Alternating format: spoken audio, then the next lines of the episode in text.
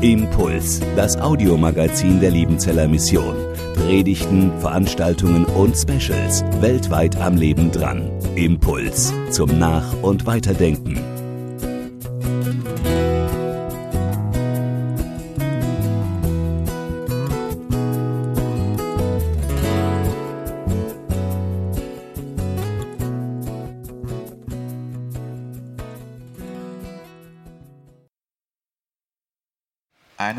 Schönen guten Morgen von meiner Seite.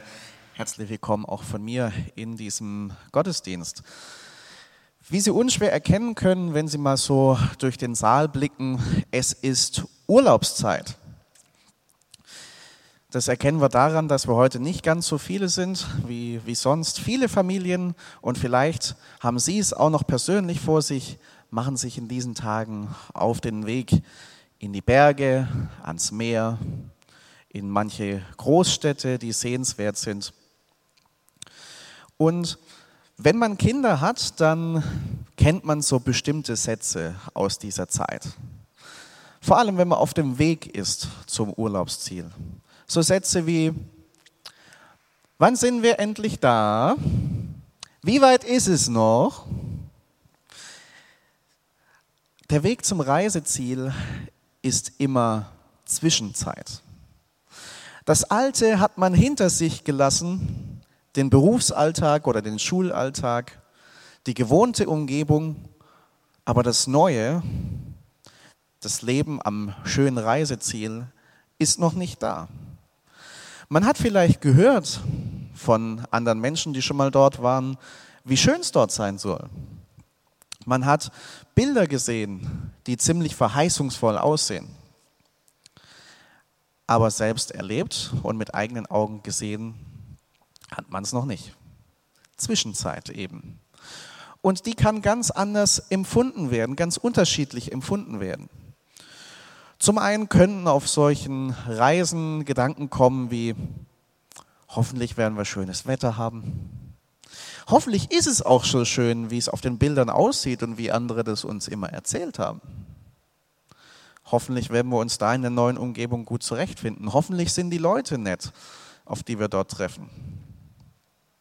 All das können Gedanken sein, wo eine solche Fahrt in der Zwischenzeit zur Herausforderung, zur Anfechtung werden kann. Andere wiederum, die sind voller Vorfreude, voller Erwartungen auf das, was kommen wird. Und sie sind so voller Vorfreude, dass sie schnell ihr Handy, ihr Smartphone zücken oder eine Kamera und Fotos machen, um sie dann entweder nach dem Urlaub oder schon über soziale Netzwerke im Internet auf der Fahrt mit anderen zu teilen und möglichst viele daran teilhaben zu lassen. Zwei verschiedene Möglichkeiten, um auf das Leben in der Zwischenzeit zu reagieren. Leben in der Zwischenzeit das ist unser Thema heute Morgen, weil unser Predigtext auch von einer Zwischenzeit handelt. Es geht nicht um eine Fahrt in den Urlaub, sondern es geht um eine Zeit, die das Volk Israel, das Volk Gottes erleben wird. Wir finden unseren Text für heute beim Propheten Jesaja im 62. Kapitel.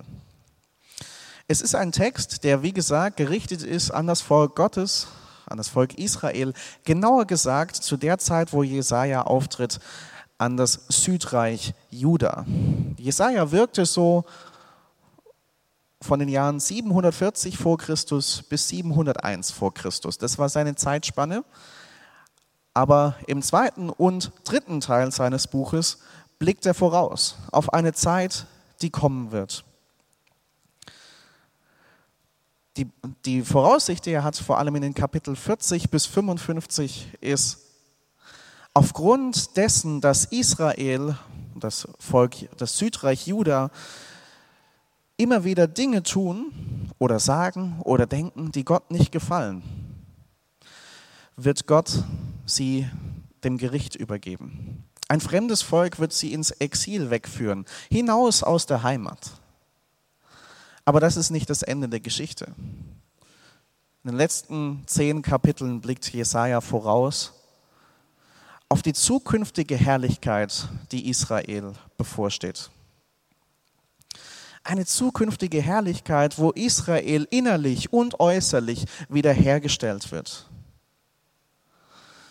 Wo das Land wieder in voller Blüte stehen wird, in einem Glanz, wie er noch nie da war. Eine Zeit, in der Israel eine erfüllte und enge Beziehung zu seinem Gott haben wird.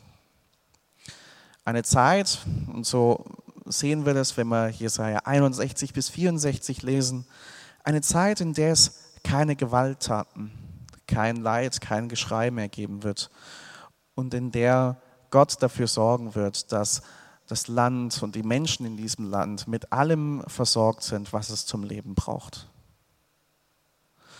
Bruchstückhaft hat sich diese Zeit erfüllt, als das Volk aus dem Exil wieder heimkehren durfte, einige Jahre später. In Vollendung wird sich diese Prophetie allerdings erst am Ende der Zeiten erfüllen. Wenn Jesus wiederkommt, wenn sein ganzes Volk ihn als Messias erkennen wird. Und wenn er sein neues Reich, seine neue Welt für alle sichtbar aufrichten wird. Unser Text spricht nun in eine Zwischenzeit. Jesaja blickt in seinem 62. Kapitel auf die Zeit voraus, wo die ersten Menschen des Volkes nach dem Exil wieder in ihr Land zurückkehren. Von dem Glanz alter Tage ist nichts mehr zu sehen. Das ist vergangen. Das Alte ist vergangen. Aber das Neue, wenn Sie sich in dieser Zeit an die Prophetie von Jesaja erinnert haben, diese umfassende Herrlichkeit ist noch nicht da. Zwischenzeit. Leben in der Zwischenzeit. Und wie sich das Volk darin verhalten soll, das lesen wir in unserem Predigtext aus Jesaja 62, die Verse 6 bis 12. Jesaja 62, die Verse 6 bis 12. Da heißt es: O Jerusalem, ich habe Wächter über deine Mauern bestellt, die den ganzen Tag und die ganze Nacht nicht mehr schweigen sollen, die ihr den Herrn erinnern sollt, ohne euch Ruhe zu gönnen. Lasst ihm keine Ruhe, bis er Jerusalem wieder aufrichtet und es setzt zum Lobpreis auf Erden. Der Herr hat geschworen bei seiner Rechten und bei seinem starken Arm ich will dein Getreide nicht mehr deinen Feinden zu essen geben, noch deinen Wein, mit dem du so viel Mühe hattest, Fremde trinken sollen, sondern wer es einsammelt, soll's auch essen und den Herrn rühmen. Und die ihn einbringen, sollen ihn trinken in den Vorhöfen meines Heiligtums. Geht ein, geht ein durch die Tore, bereitet dem Volk den Weg, machet Bahn, machet Bahn, räumt die Steine weg, richtet ein Zeichen auf für die Völker. Siehe, der Herr lässt es hören bis an die Enden der Erde. Sag der Tochter Zion, siehe, dein Heil kommt. Siehe, was er gewann, ist bei ihm, und was er sich erwarb, geht vor ihm her. Nun wird man sie nennen heiliges Volk, Erlöste des Herrn. Und dich wird man nennen Gesuchte und nicht mehr verlorene Stadt. Soweit unser Text für heute. Wie gesagt, Leben in der Zwischenzeit kann ganz unterschiedlich empfunden werden. Für die einen Herausforderungen und Anfechtungen, für die anderen Vorfreude. Und für beide gibt es heute zwei Aufforderungen aus unserem Text. Zwei Gedanken, die ich mit euch heute Morgen teilen möchte. Der erste, lasst Gott keine Ruhe. Lasst Gott keine Ruhe. Wenn wir uns die Verse 6 bis 8 unseres Textes anschauen, dann denke ich mir so, wenn sich die Menschen damals erinnert haben, als sie aus dem Exil zurückkamen, die ersten, die wieder zurückkamen ins Land, und sie haben sich an Jesajas Prophetie erinnert, ich glaube, dann haben sie eine große Spannung empfunden. Wie vorhin schon gesagt, der alte Glanz war nicht mehr da. Das Land lag brach. Es musste ein Neubeginn vollzogen werden. Das Neue war noch nicht da. Und vielleicht kamen Zweifel auf. Ob das jemals wieder so wird, wie Jesaja es hier prophezeit hat. Gewünscht hat man sich's, gehofft hat man sicherlich auch. Aber die Realität war doch noch ein ganzes Stück weit weg davon. Und da können Zweifel aufkommen. Steht Gott wirklich zu seinem Wort? Steht er zu dem, was er versprochen hat? Oder waren das nur schöne Worte vor einigen Jahrzehnten? Und da ist doch nichts dran. Steht Gott zu seinen Verheißungen?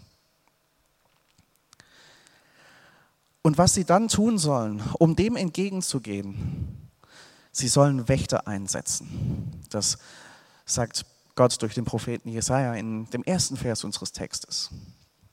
Wächter sollen eingesetzt werden, nicht Wächter, die über die Stadt und die Menschen dort wachen und über das ganze Land. Nein, Wächter, die über den Verheißungen und Versprechen Gottes wachen sollen die Gott immer wieder pausenlos daran erinnern sollen, was er versprochen hat. Die mit ihm im Gebet ringen sollen, darum, dass er seine Versprechen auch erfüllt. Lasst Gott keine Ruhe. Weil auch er sich keine Ruhe gönnt, sollt auch ihr ihm keine Ruhe lassen, Tag und Nacht.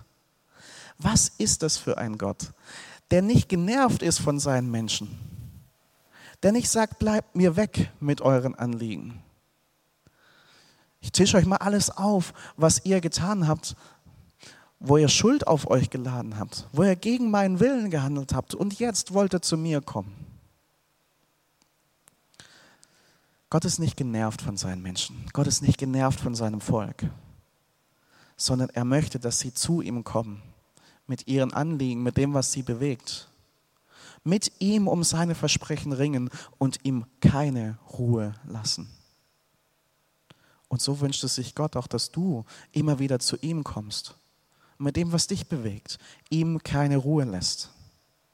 Gott will gebeten werden. Gott will nicht in Ruhe gelassen werden.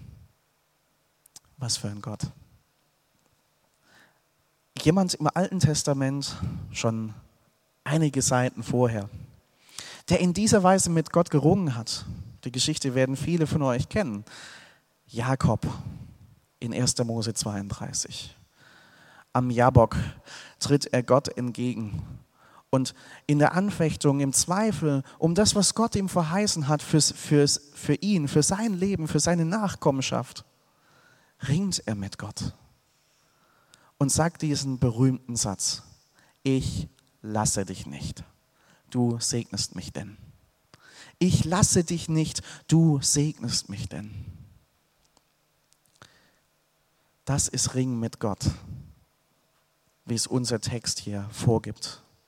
Ringen um seine Verheißung. Ringen, bis er eingreift und zu seinem Wort steht und es auch für uns sichtbar erfüllt. Was das bedeutet, dieses Ringen durfte ich selbst erleben, hier, als ich noch Student war, in der Endphase meines Studiums. Eine Zeit, in der ich immer wieder gesundheitlich angeschlagen war und meine Kräfte immer mehr schwanden. Ich hatte richtig Mühe, im Studium zurechtzukommen, all die Aufgaben abzuwickeln und zu bearbeiten, die es zu tun gab, die Konzentration hochzuhalten, am Ball zu bleiben. Das war nicht einfach, weil es nur wenige Wochen gab, in denen ich wirklich gesund war. Mal kleinere, mal größere Geschichten. Und in dieser Zeit war mir ein Versprechen von Gott sehr wichtig. In Jesaja 40, Vers 31 heißt es, die auf den Herrn harren, kriegen neue Kraft. Dass sie auffahren mit Flügeln wie Adler. Dass sie laufen und nicht matt werden. Dass sie wandeln und nicht müde werden. Und mit diesem Versprechen bin ich zu Gott gegangen und habe Gott gesagt, diese Kraft, die brauche ich jetzt in meiner Situation. Diese neue Kraft, dass ich laufen kann, dass ich wandeln kann und nicht müde werde. Weil ehrlich gesagt fühle ich mich richtig müde und ausgelaugt. Ich brauche deine neue Kraft. Weil das Alte war vergangen. Meine Kraft davor war nicht mehr so da. Und das Neue war auch noch nicht da, denn von dieser Kraft, die Gott da versprochen hat, habe ich zunächst, um ehrlich zu sein, sehr wenig gespürt. Leben in der Zwischenzeit. Und ich bin immer wieder zu Gott gegangen und habe ihm dieses Versprechen vorgehalten, habe mit ihm gerungen darum, dass es erfüllt, dass es tut. Bis Gott mir ein, in einer Phase etwas klar gemacht hat. Sascha, ich möchte zunächst, bevor ich dir Kraft gebe, dass du etwas Wichtiges für dich selbst lernst. Dieser Vers meint nicht, dass du dir alle möglichen Aufgaben aufladen kannst über deine Belastungsgrenze hinweg, dass du deine Erwartungen und Ansprüche, die du nicht selber hast, immer weiter steigern kannst und ich dir dann immer noch dazu die Kraft gebe. Nein, es geht darum, dass du lernst, was für ein Pensum gut für dich ist, was du leisten kannst dass du lernst, deine Grenzen zu akzeptieren. Dass du lernst, deine Ansprüche und Erwartungen, die du an dich selbst hast, in einen gesunden Rahmen zu senken. Dass du lernst, dir selber auch wirklich Pausen zu gönnen. Dass du lernst, besser auf dich, auf deinen Körper und auf deine Gesundheit aufzupassen. Und das durfte ich lernen in dieser Zeit. Das hat dann dazu geführt, dass ich einen Schritt getan habe, gegen den ich mich erst ernsthaft gewehrt habe, nämlich mein Studium hier um ein Jahr zu verlängern.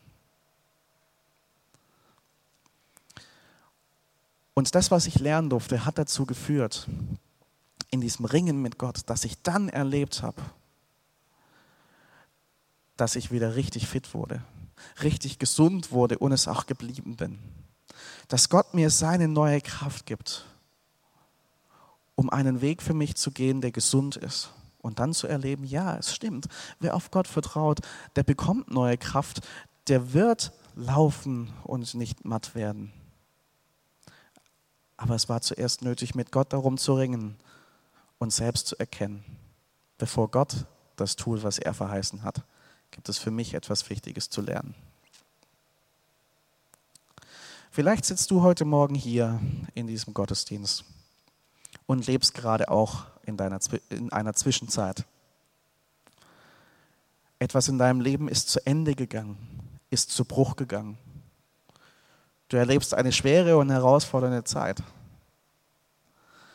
und klammerst dich an ein Versprechen aus Gottes Wort. Aber irgendwie das, was er dir versprochen hat, ist auch noch nicht da, ist noch nicht eingetreten. Vielleicht geht es dir ähnlich wie bei mir, dass du dich momentan müde und kraftlos fühlst. Dann ring mit Gott drum, um sein Versprechen der neuen Kraft. Und hör auf ihn, was er von dir möchte, dass du vielleicht auch lernst in dieser Zeit.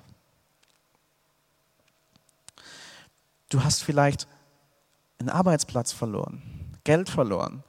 Du hast Besitz verloren, der dir sehr, sehr wichtig war der für dein Leben eine hohe Bedeutung hat. Und du hast auf Gott vertraut, dass er der ist, der dich versorgt mit all dem, was du zum Leben brauchst. Aber du erkennst diese Versorgung noch nicht. Oder du bist gesundheitlich angeschlagen. Oder hast einen lieben Menschen verloren. Machst eine schwierige Phase durch. Eine Beziehung ist vielleicht zu Ende, zu Bruch gegangen. Und du hast auf Gott vertraut, dass er der ist, der dir in solchen Zeiten besonders nahe ist. Du hast auf ihn vertraut, dass er dich stärkt, dass er dich tröstet, dass er dich wieder aufrichtet. Aber das ist noch nicht passiert. Du spürst von dieser besonderen Nähe Gottes vielleicht recht wenig. Wenn du solche Situationen oder ähnliches kennst, dann möchte ich dir mitgeben, was unser Text in diesen ersten Versen sagt. Lass Gott keine Ruhe. Lass Gott keine Ruhe. Ringe im Gebet mit ihm um die Erfüllung seiner Versprechen. Und bitte ihn immer wieder, dass er dir Kraft gibt, an ihm dran zu bleiben, auf ihn zu vertrauen, selbst wenn du jetzt noch in dieser Zwischenzeit lebst. Lass Gott keine Ruhe. Der erste Gedanke. Der erste Gedanke für die Gruppe damals auch des Volkes Israel, die diese Zwischenzeit als Herausforderung und als Anfechtung erlebt haben.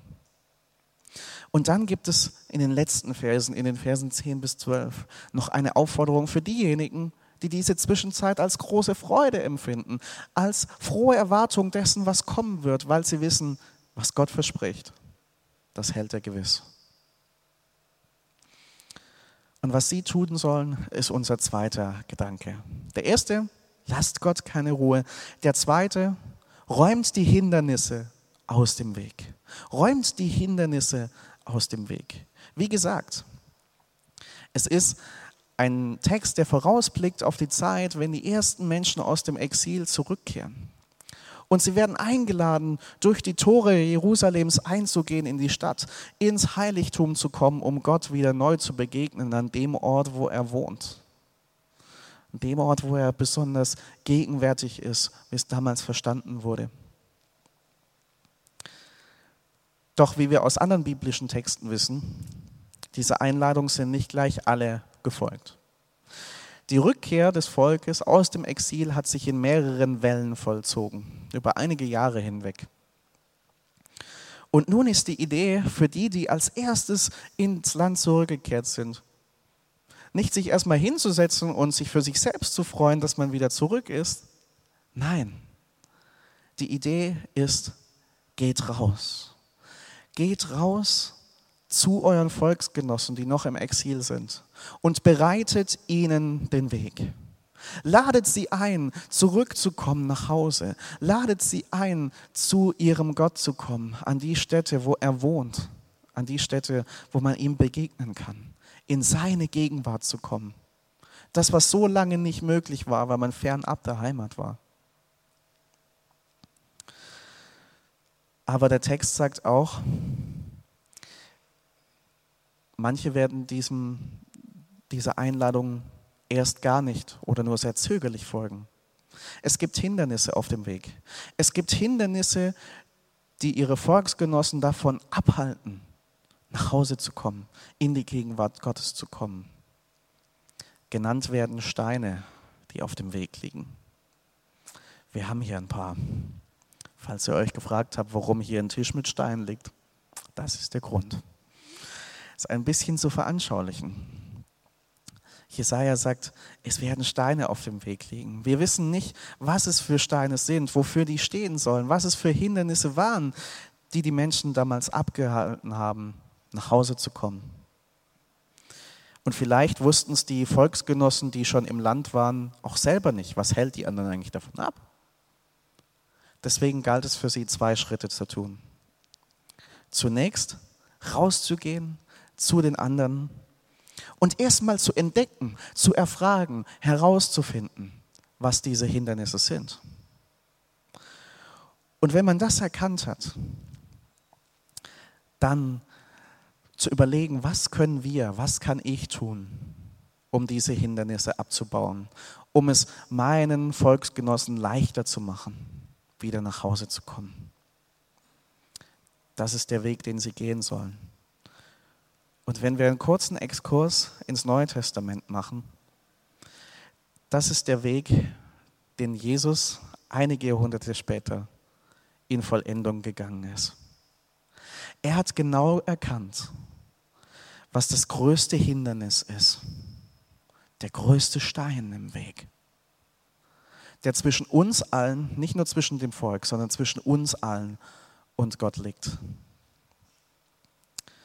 Er hat erkannt, der Stein, der zwischen uns und Gott liegt, vor allen anderen Hindernissen, ist die Sünde, ist unsere Schuld, die wir uns aufgeladen haben, wo wir Dinge gesagt, gedacht oder getan haben, die nicht dementsprechend, was Gott sich für unser Leben vorgestellt hat, wo in unserem Leben Beziehungen bröckeln, zu Bruch gegangen sind, Beziehungen zu uns selbst, zu anderen Mitmenschen und zu unserem Gott. Diese Schuld steht zwischen uns. Das ist ein großer Stein, der da liegt. Und das hat Jesus erkannt. Und er hat genauso erkannt, dass wir ihn nicht wegräumen können. Dass wir nicht in der Lage sind dazu. Aber er hat einen Weg erkannt. Und das war auch für ihn. Rausgehen aus Jerusalem. Ausziehen. Zusammen mit einem Holzkreuz. In Richtung einer Stätte, die Golgatha heißt wo er sich an dieses Holzkreuz hat nageln lassen und den Preis gestorben ist, der nötig war, um diesen Stein aus dem Weg zu schaffen. Wenn du das glaubst, dass Jesus das getan hat, wenn du dich ihm anvertraust mit deinem Leben, dann steht nichts mehr zwischen dir und Gott dann hält dich nichts mehr davon ab und kann dich nichts mehr davon abhalten, in einer persönlichen Beziehung mit ihm zu leben und das in Ewigkeit. Und wenn du mit diesem Jesus lebst, erlebt hast, was für eine Freude es ist, diese Beziehung zu haben, dann fordert dieser Jesus dich auf. Geh raus. Geh raus zu den Menschen, die mich noch nicht kennen. Zu deinen Verwandten, zu deinen Arbeitskollegen, zu deinen Freunden und Nachbarn zu den Menschen, die du kennst, die mich, Jesus, aber noch nicht kennen. Geh zu ihnen hin und finde heraus, was sie daran hindert, was die Steine auf ihrem Weg sind, der zu mir führt, was sie davon abhält, zu mir zu kommen. Finde das heraus. Und dann überleg dir, was du tun kannst, um diese abzubauen. Ich möchte euch ein paar Beispiele dafür geben, was das konkret heißen kann. Man könnte jetzt ganz viele verschiedene Hindernisse ansprechen, die Menschen daran hindern, zu Jesus zu kommen. Ich möchte nur zwei Ebenen ansprechen. Die erste Ebene, ich nenne sie mal die Ebene des Verstandes. Das kann ein Riesenstein sein für manche. Gerade heutzutage, wo viele aufwachsen ohne überhaupt was vom Glauben an Jesus gehört zu haben, auch in unserem Land, wo viele im Atheismus erzogen werden und es für sie selbstverständlich ist, dass es kein höheres Wesen und keinen Gott gibt. Wenn ich auf so einen Menschen treffe, dann kann ich ihm nicht gleich von Jesus erzählen, sondern ich muss wo ganz anders ansetzen. Ich muss dieses erste Hindernis erstmal aus dem Weg schaffen und ihm versuchen, gute Gründe zu geben, warum es ein höheres Wesen, einen Gott durchaus geben kann. Ihm Argumente zu geben, die ihm helfen, das mehr und mehr zu sehen. Und ihm vielleicht auch selbst zu erzählen, wie mein Weg war, um das zu glauben, das Hindernis aus dem Weg zu schaffen.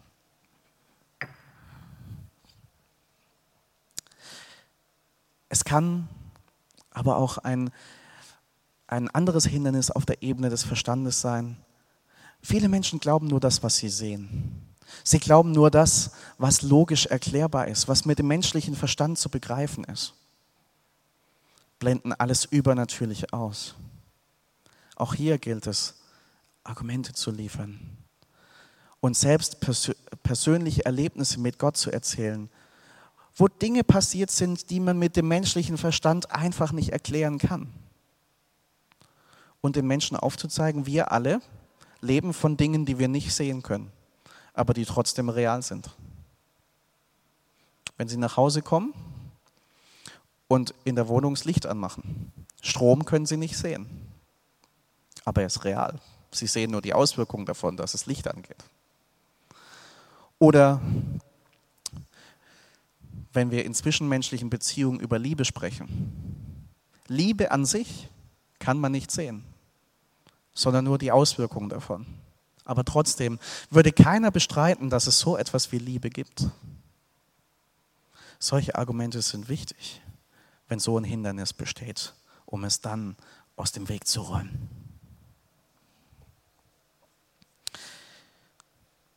Und dann gibt es nicht nur diese Hindernisse auf der Ebene des Verstandes.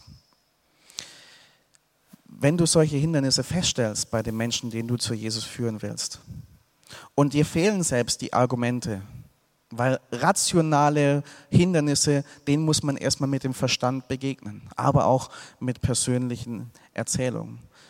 Wenn dir es schwerfällt, solche Argumente zu haben und sie weiterzugeben, kannst du auch gerne den Menschen an eine andere Person verweisen, die sich auf dem Gebiet besser auskennt. Du kannst gerne sie an Bücher verweisen oder selbst dir Argumente aneignen zu den jeweiligen Themen. Ein Freund von mir hat das Hindernis, dass er nicht mehr glauben kann, dass die Bibel, so wie wir sie haben, wirklich Wort Gottes ist und wirklich zuverlässig ist. Und das ist die Grundlage für ganz viele ethische Debatten, die wir heutzutage haben. Er ist in der Oberstufe, als wir zusammen am Gymnasium waren, zum Glauben an Jesus gekommen. Und dann im Laufe der Zeit immer mehr davon abgewichen und abgekommen. Und hat mir bei einem Abendessen einmal aufgetischt, was er alles nicht mehr glauben kann.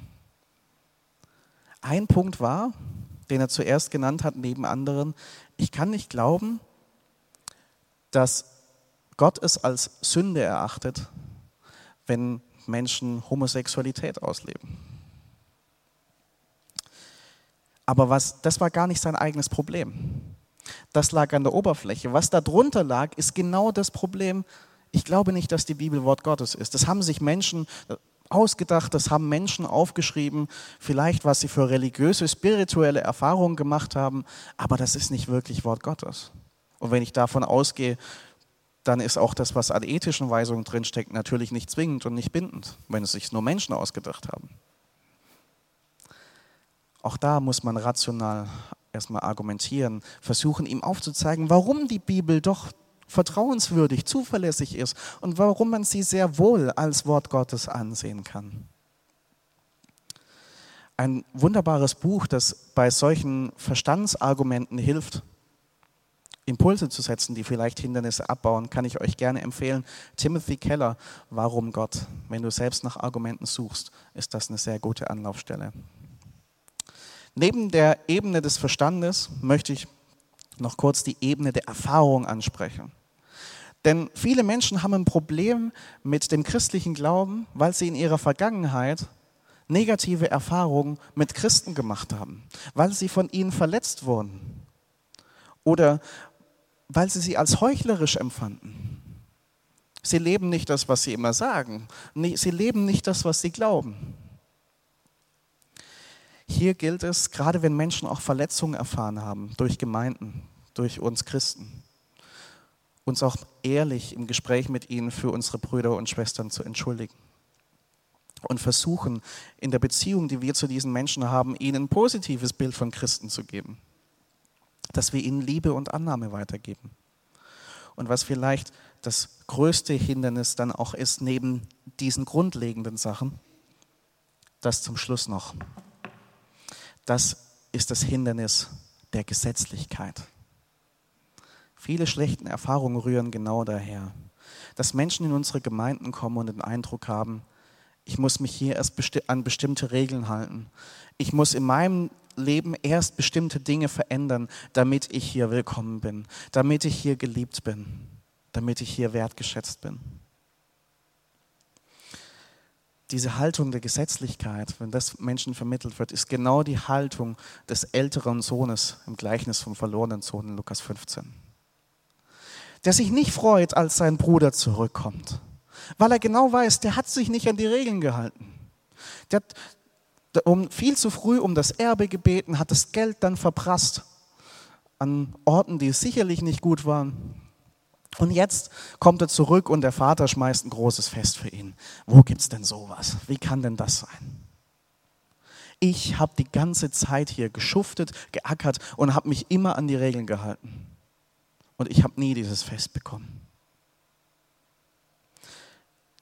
Michael Herbst, Uni-Professor in Greifswald für praktische Theologie, hat in Bezug auf dieses Gleichnis und auf diese Haltung gesagt, viele jüngere Söhne gehen weg und bleiben weg, weil sie ahnen oder erlebt haben, dass unsere Gemeinden voll sind mit älteren Söhnen. Da gilt es uns selbst zu hinterfragen, wie wir auf Nichtchristen zugehen, wie wir sie sehen, wie wir sie behandeln. Der Weg von Jesus war nicht, Du musst erstmal dein Leben in Ordnung bringen, bevor du mir nachfolgen kannst. Der Weg von Jesus war, ich weiß, dass bei dir vieles noch nicht perfekt ist. Und ganz ehrlich, auch bei uns als Christen ist vieles auch noch nicht perfekt.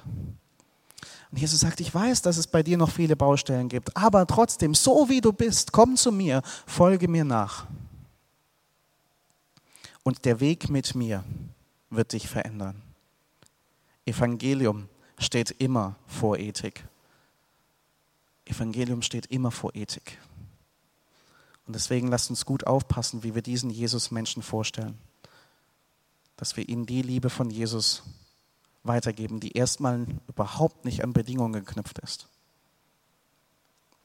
sondern komm zu uns, so wie du bist. Und wir werden dich so annehmen und so lieben, wie du bist. Mach dich mit uns auf den Weg.